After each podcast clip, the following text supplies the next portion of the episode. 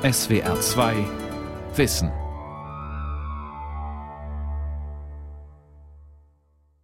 Mit der SWR 2 Aula und dem Thema Der 30-jährige Krieg, das europäische Trauma, am Mikrofon Ralf Kaspari. Noch heute gilt dieser Krieg als Metapher für die Schrecken des Krieges überhaupt, als Metapher für die blutige und aggressive Mechanik religiöser Konflikte. Können wir aus diesem Ereignis für heutige Konflikte irgendetwas lernen? Darüber habe ich mit dem Historiker Professor Herfried Münkler gesprochen. Sein Buch zum Thema heißt Der Dreißigjährige Krieg, erschienen bei Rowold. Und meine erste Frage war, ob er so eine große Resonanz auf diesen Krieg im Jahr 2018, also 400 Jahre nach Kriegsausbruch, wie es jetzt gegeben hat, erwartet hat. In dieser Weise nicht. Also natürlich ähm, gibt es, wenn man als Autor da zugange ist und arbeitet sich tief in das Thema ein und schreibt das dann auf und gibt sich auch Mühe, das so darzustellen, dass es äh, einigermaßen interessant ist, hat man schon die Hoffnung, dass die Leute sich dafür interessieren und nach einiger Zeit äh, glaubt man auch, sie werden sich dafür interessieren, aber diese doch äh, relativ große Resonanz, eingeschlossen Frau Merkel, die mich gebeten hat, ihr in einer Art Privatissimum äh, zu erklären, wie der Dreißigjährige Krieg funktioniert hat und was man aus ihm lernen kann. Das hatte ich natürlich nicht erwartet und das äh, freut natürlich äh, den Verfasser eines Buches ja, über diese klar. Zeit. Aber wie erklären Sie sich diese Resonanz? Also es gab, gab ja sogar diesen berühmten Roman von ähm, Kehlmann über ja, die Zeit, Till. der ja Till. auch ein mhm. Erfolg wurde. Till, genau. Ja. ja gut, also sozusagen der Dreißigjährige Krieg hat äh, die Eigenschaften, die die amerikanische Publizistin Barbara Tuckman mal in dem Begriff ferner Spiegel zusammengefasst hat. Das heißt, wir schauen in die Vergangenheit und die Vergangenheit spiegelt unsere Gegenwart und wir sehen gewissermaßen durch die Vermittlung über die Vergangenheit unsere Gegenwart genauer, als wenn wir unmittelbar in, in sie hineinschauen, weil wir im Spiegel Strukturen sehen und nicht nur diffuse Ereignisse. Heißt, der Dreißigjährige Krieg ist etwas, was sich in vieler Hinsicht anbietet, um zu analogisieren jüngeren Entwicklungen, also sagen wir mal dem Wiederauftauchen von Söldnern in großer Zahl. Die heißen jetzt nicht mehr wie damals Condottieri, sondern Warlords, nicht? Oder der Entstehung offener Kriegsökonomien. Also sozusagen permanent strömt Geld von außen ein und hält den Krieg am Köcheln der sonst, äh, weil in dem Land nichts mehr ist, äh, woraus sich Soldaten ernähren können und äh, auch äh, keine Rüstungsindustrie vorhanden wäre, die das aufrechterhält, würde der Krieg ausbrennen, nicht? Aber wir beobachten eine Reihe von Kriegen im subsaharischen Afrika, im Vorderen Orient, in Zentralasien, genau diese Effekte, die auch für den Dreißigjährigen Krieg ähm, äh, charakteristisch sind. Dann kommt hinzu Grausamkeit gegen Zivilbevölkerung. Das äh, ist äh, eine frappierende Ähnlichkeit und äh, natürlich das Wiederauftauchen der Religion als ein Element, eine Motivation, eine Begründung für Kriegführung. Also insofern gibt es doch, wenn man vergleicht, beobachtet man sicher auch Unterschiede und Differenzen, aber auch Ähnlichkeiten. Und diese Ähnlichkeiten, die lassen es doch angezeigt äh, scheinen, uns mit einer sehr fernen Vergangenheit zu beschäftigen, um dort möglicherweise etwas zu erfahren über unsere Gegenwart, was wir nicht erfahren würden, wenn wir unmittelbar in sie eintauchen. Ihr Untertitel heißt Ihres Buchs Deutsches Trauma. Mhm. Warum? Ja, das ist, äh, das ist äh, schwierig und bedarf einer etwas ausführlichen Erläuterung. Natürlich waren die Menschen 1648, als dieser Krieg im Herbst dann endlich beendet wurde, traumatisiert. Traumatisiert in dem Sinne, dass sie gewissermaßen die Erlebnisse der zurückliegenden Jahre gewissermaßen als körperliche Schädigungen und mit äh, psychischen Spuren an sich erfahren haben. Aber mhm. sie haben das nicht als Deutsche erfahren, sondern als Schlesier, als Pommern, äh, von mir aus als äh, Schwaben, wo der Krieg ja auch eine Rolle gespielt hat sozusagen zwischen Nördlingen und Donauwörth als Zentralorten oder von mir aus auch Augsburg. Und ähm, Aber das waren sie sozusagen als Einwohner einer Stadt oder eines Dorfes oder, wenn sie etwas gebildeter waren, eines Herzogtums. Aber nicht als Deutsche. Als Deutsche wird gewisser, werden sie gewissermaßen in das Trauma hineinerzählt. Das beginnt, äh, wenn man so will, mit Schiller. Noch nicht die Wallenstein-Trilogie, sondern zunächst mal Schiller als Historiker in Jena. Geschichte des Dreißigjährigen Krieges. Ganz zentral ist dann Gustav Freitag, Bilder aus der deutschen Vergangenheit, der weniger die Geschichte des Krieges, sondern seine Folgen, also die ökonomischen Folgen, die demografischen Folgen. Ein Drittel der auf dem Territorium des Heiligen Römischen Reichs lebenden Bevölkerung stirbt in der Zeit dieses Krieges. Ein, also vermutlich sterben sogar mehr, aber jedenfalls ist die Bevölkerung in diesem, diesen Territorien nach dem Krieg ein Drittel weniger. Und ähm, das alles sind natürlich Vorgänge, äh, die sozusagen eine kollektive Traumatisierung nicht über unmittelbares Erleben, sondern über kulturelle Erinnerung, also das Lesen von Büchern hervorruft. Und das kann man ganz gut sehen. 1890 sagt Moltke, der große Sieger der Einigungskriege, man solle nicht glauben, dass wenn jetzt ein Krieg in Europa ausbreche, der so ein schicker, schneller Krieg wäre wie die, die er geführt habe, sondern es wäre ein siebenjähriger, es werde ein dreißigjähriger Krieg werden. Mhm. Und ähm, sozusagen dieses Trauma ist sicher auch im Kopf von Graf Schlieffen, der ein relativ gebildeter Mann gewesen ist, im Umfeld der Herrnhuter Brüdergemeinde groß geworden, der die Vorstellung hat, wenn wieder ein europäischer Krieg, also ein Krieg um die Machtverteilung in Europa geführt wird, dann darf der unter keinen Umständen auf deutschem Boden geführt werden. Nicht? Insofern ist der Schlieffenplan, der dann äh, katastrophale politische Folgen am Anfang des Ersten Weltkrieges hat, auch ein Versuch zu vermeiden, dass sich der Dreißigjährige Krieg wiederholt, weil der gewissermaßen noch Phantomschmerzen im Kollektivleib der Deutschen und Kollektivgedächtnis hinterlassen hat. Das meine ich mit Trauma und seinen verheerenden Folgen. Ich bleibe bei dem äh, Motiv des Traumas. Hat man dann im Zuge dieser Rezeption des Dreißigjährigen Kriegs als deutsches Trauma, hatten, haben dann auch viele äh, Seiten versucht, diesen Dreißigjährigen Krieg ich sag mal so zynisch das auch klingt, schlimmer zu machen, als er war? Ja, darüber gibt es eine lange Diskussion. Ähm, was heißt schlimmer, als er war? Mehr? Tote, mehr genau. Schäden, sozioökonomische ja, genau. etc. Also ähm, es gab eine Reihe Autoren, der bekannteste davon ist ähm, Hans-Ulrich Wähler in der deutschen Gesellschaftsgeschichte die gesagt haben, wir müssen die Zahlen der Kriegstoten herunterrechnen auf diejenigen, die unmittelbar auf dem Schlachtfeld oder unmittelbar im Rahmen von Kampfhandlungen den Tod gefunden haben und müssen sozusagen die Begleiterscheinungen dieses Krieges herausrechnen, also Seuchentote, Hungertote und derlei mehr. Naja, und dann kommt man zum Ergebnis, bei Breitenfeld, das waren ja dann doch, also Breitenfeld ist die größte Schlacht des Krieges, 1631, Tilly gegen Gustav Adolf. Ähm, und Tilly verliert 14.000 Tote. Das ist eine überschaubare Zahl und da kommt man nicht äh, in der Summe auf sieben Millionen, nicht, wenn mhm. man solche Vorgänge mhm. addiert. Aber es ist, äh, denke ich, ganz unangemessen, so äh, zu argumentieren. Auch eine moderne Kriegsforschung würde so nie argumentieren. Wenn wir sagen, der verlustreichste Krieg nach UN-Schätzungen ist zurzeit der Krieg an den großen Seen im subsaharischen Afrika, also äh, Ruanda, Ostkongo, Kivu-Region mit 4,5 äh, Millionen Toten, dann sind das nicht nur die Toten, die jetzt unmittelbar äh, aus dem Gebrauch von Waffen resultieren, sondern es sind natürlich auch AIDS-Tote, die durch Massenvergewaltigungen oder Hunger und andere Seuchen ähm, entstehen oder auch durch Massaker.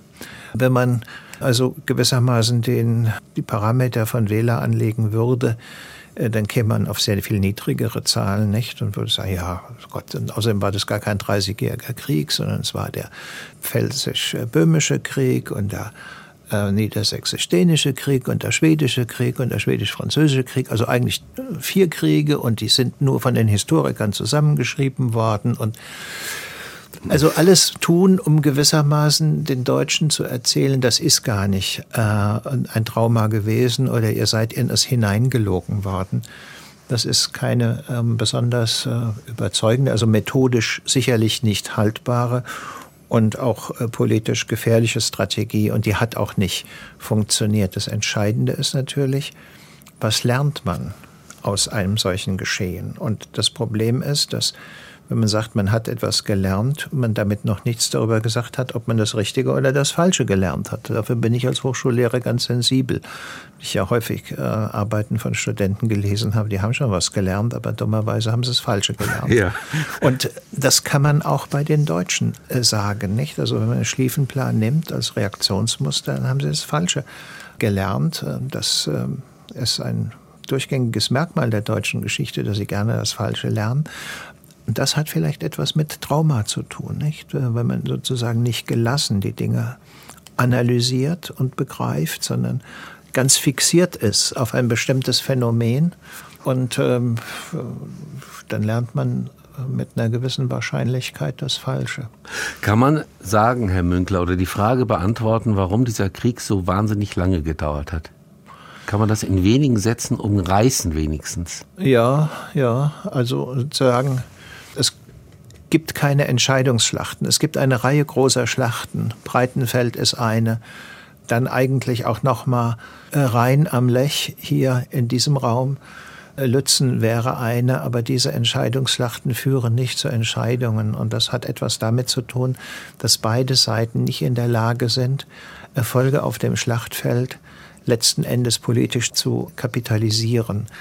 Wallenstein auf seinem Siegeszug kommt bis zur Ostsee, aber er ist nicht in der Lage, die Mächte der Ostsee in die Knie zu zwingen, weil er keine Flotte hat. Er kann ein Heer aus dem Boden stampfen, aber eine Flotte kann er nicht aus dem Boden stampfen. Und insofern ist sein Scheitern vor Stralsund sozusagen symbolisch für die Grenzen seiner operativen Fähigkeiten. Nicht? Stralsund, wo er sagt, und wenn sie mit Ketten am Himmel festgemacht wäre, sie müsste doch herunter. Aber er kriegt sie nicht herunter, weil Stralsund immer wieder von der Ostsee her versorgt werden kann äh, und er kann die Stadt nicht knacken. Und umgekehrt ist das bei Gustav Adolf so, nach Breitenfeld und äh, anderen Erfolgen äh, und der Vernichtung des bayerisch-ligistischen Heeres bei Rhein steht ihm im Prinzip das Land offen, nicht? Und Napoleon hat später gesagt, ja, da hätte er auf Wien marschieren müssen und dem Kaiser den Frieden diktieren, mhm. aber das konnte er nicht weil eben Wallenstein in Böhmen saß wie eine drohende Gewitterwolke, sodass auch er Entscheidungsschlachten nicht kapitalisieren konnte. Das ist einer der Gründe. Ein weiterer Grund ist der Umstand, dass es viele Gründe für diesen Krieg gibt, auf die wir vielleicht noch mal zu sprechen kommen, ja. nämlich den Verfassungskonflikt, den Konfessionskonflikt, den Staatengrenzkonflikt und den Hegemonialkonflikt. Und immer wenn einer mal sozusagen Kompromiss durch Kompromiss beendet werden kann, sind immer noch die anderen da. Und insofern hat es des genialen Max von Trautmannsdorf, des eigentlichen Konstrukteurs des Westfälischen Friedens bedurft, der diese vier Dimensionen des Krieges auseinandergelegt hat und auf allen Ebenen Kompromisse gefunden hat und obendrein darauf geachtet hat, dass die Kompromisse zueinander äh, passen. Und deswegen ist der Westfälische Friede der Endpunkt dieses Krieges und nicht der Lübecker Friede von 28 und nicht der Prager Friede von 35, die alles äh, gewissermaßen nur semantisch aufgemotzte Waffenstillstände gewesen sind. Kann man denn vielleicht auch sagen, Herr Münkler, der Grund für diese lange Dauer ist auch, dass es sehr viele Menschen damals gab, die sehr gut profitiert haben und den Krieg sozusagen oder die Konflikte am Köcheln hielten? Ja, also, Kriegs, also das wenn waren Sie ja richtige Kriegsgewinnler unterwegs. Ja, ja, ja, ja. Also ähm, das ist das, äh, was ich vorhin angesprochen habe, ja, als mit ich der gesagt habe, die Wiederkehr ne? der Söldner, nicht Ja. und die offenen Kriegsökonomien. Ja. Ja. Also offene Kriegsökonomie heißt, es strömen permanent von außen Gelder und Soldaten, Waffen und äh, im weiteren Sinne logistisches Material nach Deutschland rein. Nicht? Der Krieg wird in Deutschland geführt, aber es sind die spanischen Regimenter aus der Wallonie bzw. Oberitalien, es sind irische Soldaten, die auf katholischer Seite kämpfen. Muss man nur gucken, wie die Namen lauten, derer, die Wallenstein ermorden. Ähm, schottische Soldaten eher auf äh, protestantischer Seite, es sind die Dänen, es sind die Schweden, es sind polnische Lanzenreiter, es ist leichte Kavallerie aus Siebenbürgen. Das sind schließlich auch französische Truppen und, und, und, und, nicht? Und die ganze Zeit Subsidien, die gezahlt werden. äh, die dabei eine Rolle spielen. Und da gibt es natürlich auch ganze Regionen in Deutschland, die äh, nicht verheert werden, sondern die von diesem Krieg profitieren. Ich würde mal sagen, welche, Frankfurt, welche, genau, Frankfurt, welche? ja. Aha. In Nürnberg als ein Zentrum der Waffenproduktion und natürlich vor allen Dingen die schlauen Hamburger, wo im Prinzip das Zeug über die Elbe hereinkommt und dann weiter distribuiert wird, nicht? Also, es ist nicht so, dass gewissermaßen ganz Deutschland kahl ist, sondern es sind bestimmte Bereiche, die kahl sind. Pommernland ist abgebrannt. Ein Vers aus einem bekannten Kinderlied oder Schlesien leiden sehr. Das Oberrheingebiet leidet sehr. Aber es gibt auch Gebiete, in denen der Krieg gewissermaßen kaum greift, um die er einen Bogen macht. Ähm, ja, weil dort die Leute sitzen, die den Krieg am Köchel halten.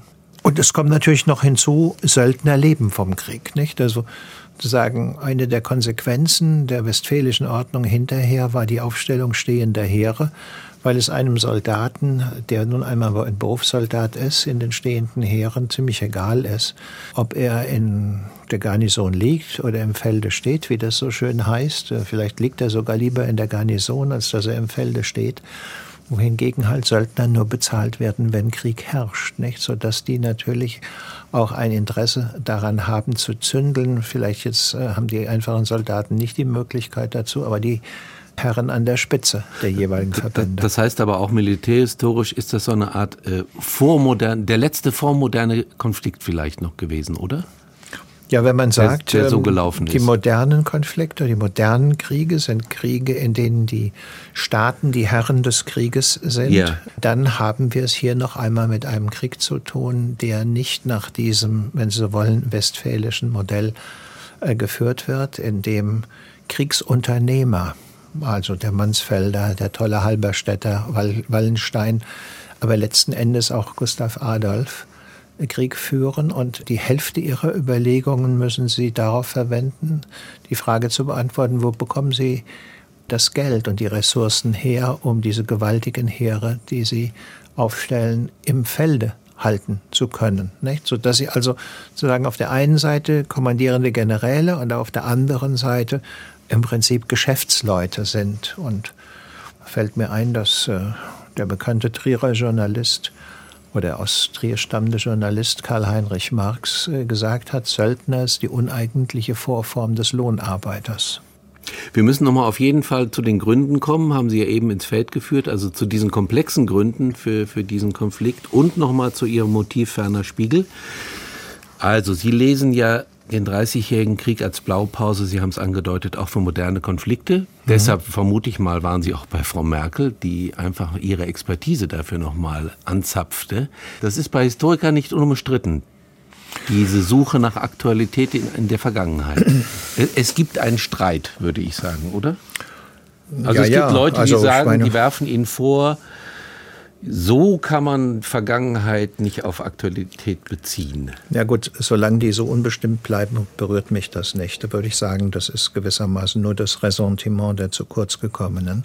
Das muss einem nicht ähm, äh, weiter erschüttern, sondern sie müssten dann schon sagen können, wo, Wo man meine falsch liegt, Darstellung dieses Krieges falsch liegt. Das können sie aber in der Regel nicht, weil die deutschen Historiker ein Problem haben.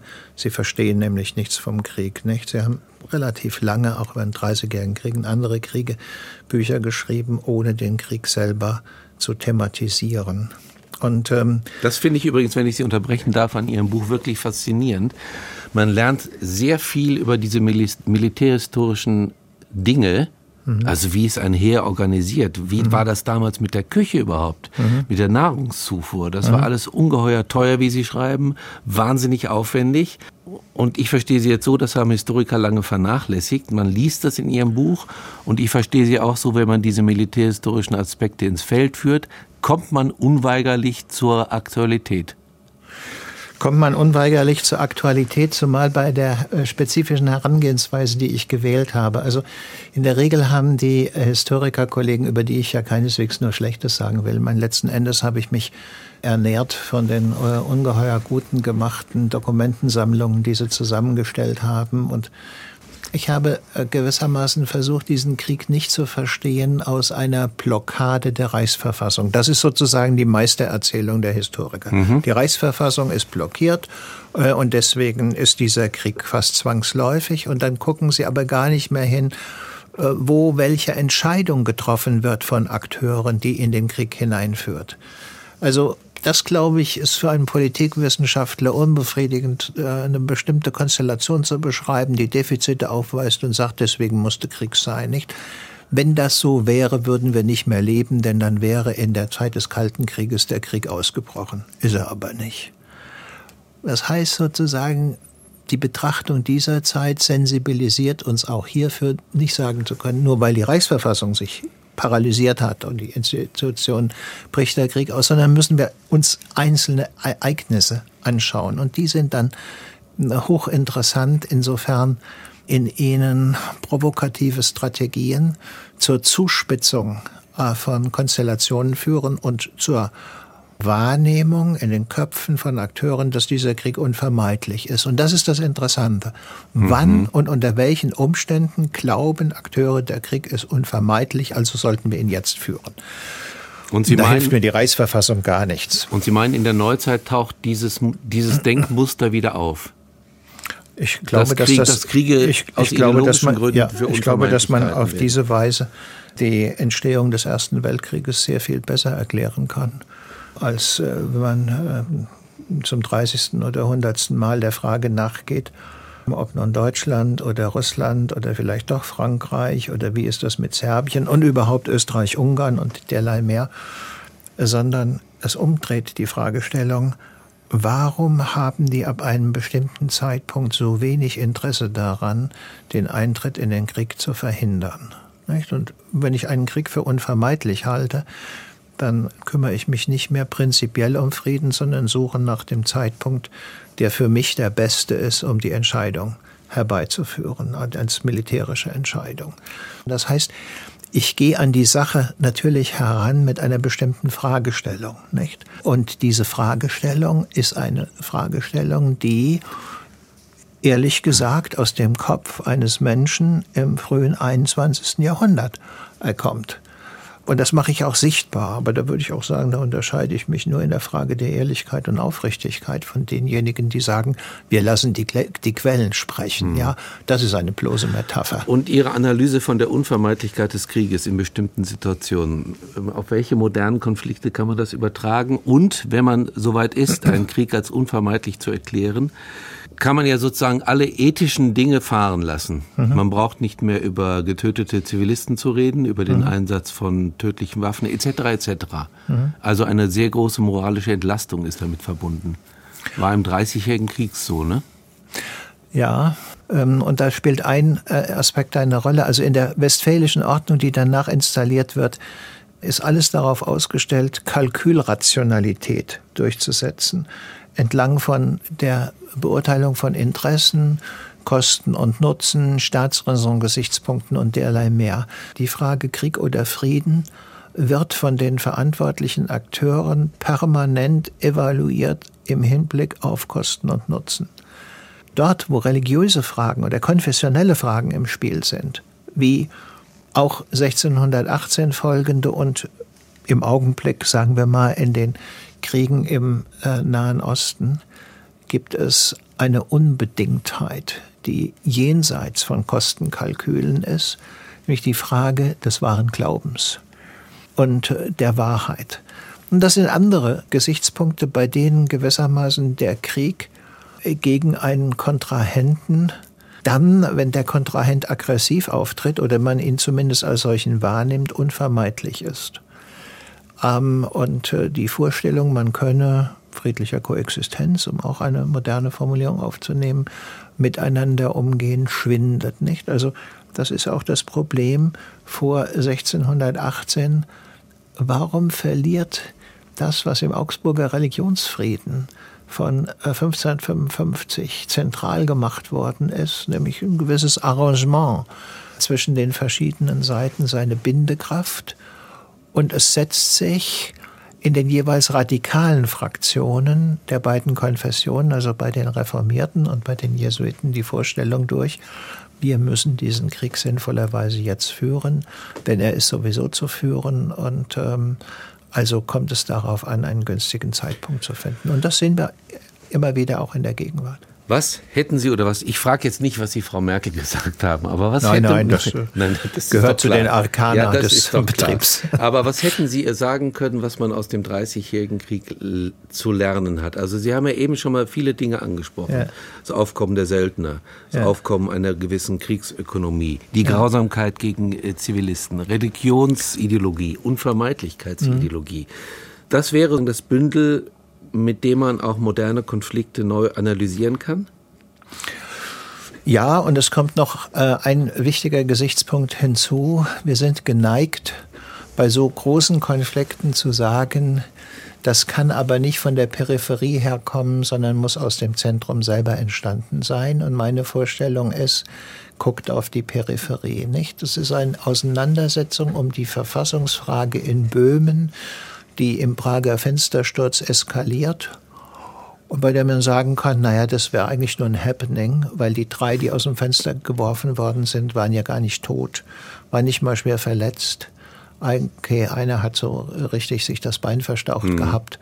Aber deswegen muss man ja nicht einen solchen Krieg anfangen, yeah. nicht? Und dann sozusagen zu analysieren, warum die Spanier sich entscheiden, in den Krieg einzugreifen, wiewohl sie ganz weit weg sind von Mitteleuropa und zu sehen, wie für Spanien diese Frage, ist ja mit den Wienern, also dem ähm, böhmischen König, nachmaligen Kaiser Ferdinand II., über das Haus Habsburg verwandt, wie sie hier Reputation aufbauen, indem sie an den Böhmen beweisen, was sie an den Niederländern nicht exekutieren können.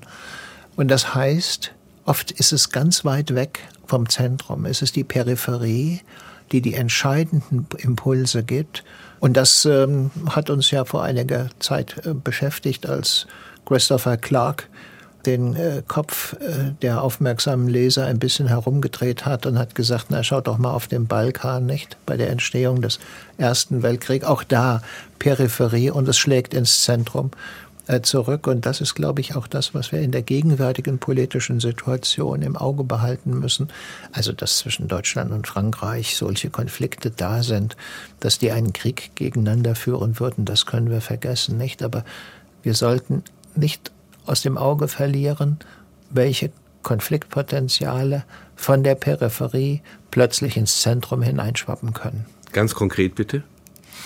Naja, das ist der Bereich äh, gewissermaßen des östlichen Balkan, den die Europäer nach den äh, jugoslawischen Zerfallskriegen mit ähm, etwas Personal, Militär, Polizei, Administration und relativ viel Geld stillgestellt haben, der aber nach wie vor da ist und wenn wir genau hinschauen, haben wir einen Unsicherheitsbalken, der vom Kaspischen Meer, sprich Kaukasus, über das Schwarze Meer, nördlich Ukraine, südlich Türkei, bis in den Balkan nach Europa hereinreicht. Und das ist in Verbindung mit dem zerfallenden Nahen Osten eigentlich die große Herausforderung unserer Zeit. Wäre aus dem Westfälischen Frieden, diese ist ja im Rückblick eine völlig eigenartige Leistung gewesen, was da passiert ist, wäre auch aus diesem Westfälischen Frieden diplomatisch etwas zu lernen? Ja, ich glaube schon. Also sozusagen die Neutralisierung religiöser Unbedingtheitsansprüche, indem man sie privatisiert. Das ist das, was vor allen Dingen in Osnabrück ausgehandelt wird. Nicht? Das, man sagt ja, okay, dieser Grundsatz, äh, wer der Landesherr ist, bestellt, bestimmt auch die Religion, äh, soll nur noch bedingt gelten. Es gibt da sozusagen Abstufungen, Kirchen mit zwei Türmen oder einen Turm und dicken Glocken. Das ist sozusagen vorherrschend, aber es gibt auch Kirchen mit Dachreiter, die eine kleinere Glocke noch haben können. Und es gibt auch die Zulässigkeit von Privatandachten, also sozusagen eine starke Diversifizierung, die so etwas wie ein Vorspiel der Toleranz ist. Das ist das eine. Und das andere ist das Herausnehmen von Privatarmeen aus dem Spiel. Ähm, also das Assad-Regime hätte mit seiner eigenen Armee wahrscheinlich diesen Krieg nicht durchgestanden, mhm. wenn es nicht äh, Zulauf durch die Hisbollah und vor allen Dingen durch die iranischen Revolutionsgarden gehabt hätte. Das kann man lernen und dann natürlich die unglückselige Rolle auswärtiger Interventionsmächte. Wir sprachen über den Dreißigjährigen Krieg, der ferne Spiegel, aus dem wir heute noch was lernen können. Ich bedanke mich ganz herzlich bei Ihnen, bei Professor Herfried Münkler. Dankeschön. Bitte schön, Herr Kaspari. Das war das Aula-Gespräch mit dem Historiker Herfried Münkler zum Thema Der Dreißigjährige Krieg, das europäische Trauma. Sie können die Sendung wie immer nachhören und nachlesen. Infos dazu finden Sie auf unserer Homepage www.swr2.de-wissen.